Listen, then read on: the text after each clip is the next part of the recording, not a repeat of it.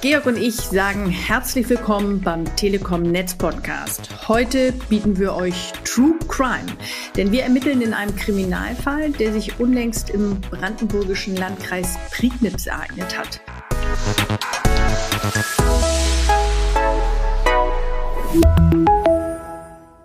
Unter anderem erfahrt ihr auch, was bei einem Einbruch in eine Telekom-Betriebsstätte vorgefallen ist, welche Folgen das für die Haushalte vor Ort hatte und wie unsere Servicetechniker die entstandenen Schäden in Windeseile behoben haben. Und darüber hinaus geben wir euch noch Tipps zu einem Thema, bei dem es um Leben und Tod gehen kann, dem Notruf. Doch der Reihe nach, Georg, du warst schließlich vor Ort. Was genau ist in Karstedt passiert? Genau, in einer Nacht- und Nebelaktion haben Unbekannte die Tür von einer Betriebsstelle von uns aufgebrochen und in wenigen Minuten eine ganze Anzahl von Glasfaserkabeln von uns durchtrennt. Das Skurrile dabei, die Tat war nicht gegen die Telekom gerichtet. Die Polizei geht nämlich davon aus, dass sie in dem Zusammenhang mit einem am Morgen danach gemeldeten Einbruch in einem nahegelegenen Supermarkt im Zusammenhang steht. Dort haben die Diebe den Tresor aufgebrochen das Bargeld äh, entwendet. Ähm, die Sicherheitstechnik, die in dem Laden installiert ist, äh, gab keine Alarmmeldung ab. Und insofern liegt die Vermutung nahe, dass der, dass der Schaden, der in unserer Betriebsstelle angerichtet wurde, dazu diente, die Alarmanlage in dem Supermarkt auszuschalten. Für die Telekom und die betroffenen Haushalte war der Schaden auf jeden Fall beträchtlich. Allerdings, im Landkreis Prignitz waren über 2000 Anschlüsse in fünf Ortsnetzen vorübergehend ohne Internet und Telefon. Neben dem Festnetz waren zudem auch noch sechs Mobilfunkstandorte betroffen. Das ist ganz beträchtlich. Unsere Serviceteams waren ja schon seit 4 Uhr früh in dieser Tatnacht im Einsatz, um den Schaden zu beheben. Insgesamt waren 50 Mitarbeiter bei der Instandsetzung beteiligt. Die Kolleginnen und Kollegen haben versucht, Ersatzkabel einzuziehen und die durchtrennten Glasfaserleitungen wieder zusammenzufügen. Das ist ein ganz enormer Aufwand, wie Frank Krüger, der Teamleiter vom Außendienst, auch bestätigt. Also das Verbinden von zwei Glasfasern mit Vorbereiten und Ablegen braucht so etwa zehn Minuten Arbeitszeit. Und wenn man jetzt die 2100 Fasern mal hochrechnet, kommt man so auf etwa 400 Arbeitsstunden, die zu leisten sind. Was dann ja noch die Instandsetzung erschwert hat, ist die Tatsache, dass diese Vermittlungsstelle sehr klein ist und in Corona-Zeiten, das wisst ihr alle, dürfen nicht zu viele Menschen sozusagen auf einem Haufen sein und, und arbeiten. Und deswegen konnten in diesem Raum gleichzeitig nur drei Montageteams Platz finden und entsprechend arbeiten.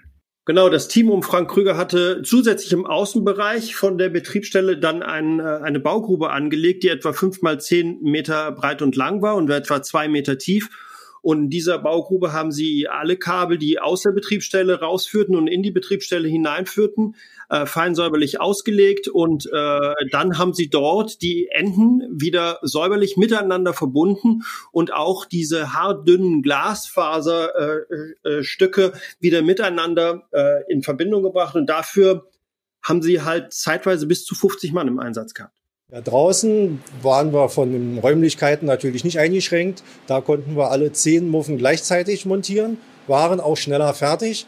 Aber damit so ein Leitungsweg dann durchgängig funktioniert, muss natürlich drin und draußen fertig sein. Und am Mittwochabend, dann nach dem Einbruch, konnte Frank Krüger Entwarnung geben. Alle Anschlüsse waren nämlich wieder am Netz. Na, und da waren die 2000 betroffenen Haushalte auch erleichtert, denn die waren insgesamt fast 60 Stunden im wahrsten Sinne des Wortes vom Netz abgeschnitten. Und das, obwohl wir ganz schnell mit der Instandsetzung begonnen haben und die auch planmäßig abgelaufen ist. Ja, Steffi, das denke ich auch. Umso ärgerlicher ist es, dass die mutwillige Zerstörung der Glasfaserverbindungen in der betroffenen Region auch die Mobilfunkversorgung vorübergehend in Mitleidenschaft gezogen hat. Die gute Nachricht allerdings dabei ist, mit dem Smartphone können Notrufe auch weiterhin abgesetzt werden. Und warum das so funktioniert, hat folgenden Grund. Wenn es irgendwo brennt oder auch ein schwerer Unfall passiert, dann ist natürlich 112 die erste Wahl. Das wissen wir alle. Die in ganz Europa länderübergreifend gültige Notrufnummer muss rund um die Uhr und überall funktionieren. Deshalb werden mobile Notrufe bei Empfangsproblemen automatisch über das Funknetz abgesetzt, das vor Ort die beste Verbindungsqualität bereitstellt. Wie hilfreich die Zusammenarbeit der drei Mobilfunknetzbetreiber in Deutschland beim Notrufmanagement ist, zeigt dieser Einbruch in Karstedt noch einmal ganz deutlich. Die anderen Anbieter nämlich haben vorübergehend sichergestellt, dass auch der Notruf der betroffenen Haushalte automatisch bei der regional zuständigen Rettungsleitstelle abgesetzt werden konnte. Die haben quasi die Anrufe aus unserem Netz übernommen und konnten sicherstellen, falls jemand ein Problem, einen Notruf hatte in dieser Zeit, dass der auch weiter zur zuständigen Rettungsleitstelle weitergeroutet werden konnte. Umgekehrt leisten wir als Telekom natürlich im Notfall genau die gleiche erste Hilfe, falls die Kunden anderer Netzbetreiber im Ernstfall mal in einem Funkloch stecken sollten. Doch auch beim Notruf gibt es einige Dinge zu beachten. Georg, da weißt du mehr. Über Smartphone oder Handy sind Notrufe möglich, sobald am Unfallort auch nur eines der derzeit drei Mobilfunknetze in Deutschland verfügbar ist. Für Notrufe über die 112 steht die vorhandene Infrastruktur allen Mobilfunknutzern kostenlos offen, unabhängig davon, ob sie Telekom-Kunden sind oder nicht. Wichtig dabei ist, die Verbindung zur zuständigen Leitstelle kann mittlerweile nur dann zustande kommen, wenn im Smartphone eine betriebsbereite Mobilfunkkarte, also eine SIM-Karte steckt. Bei Prepaid-Tarifen muss nicht einmal ein Guthaben vorhanden sein. Dass der Handy-Akku ausreichend geladen sein muss, versteht sich von selbst. Zum Abschluss äh, unseres Glasfaserkrimis. Ähm, Einbrüche dieser Art wie in Karstedt kommen immer mal wieder vor. Solange es kriminelle Energie gibt, wird auch so etwas mal passieren. Ob die Einbrecher in diesem Fall schon der Polizei ins Netz gegangen sind, das wissen wir aktuell noch nicht. Wir bleiben dran und freuen uns, wenn ihr bei der nächsten Folge wieder dabei seid. Bis dahin, bleibt gesund und tschüss. Ciao.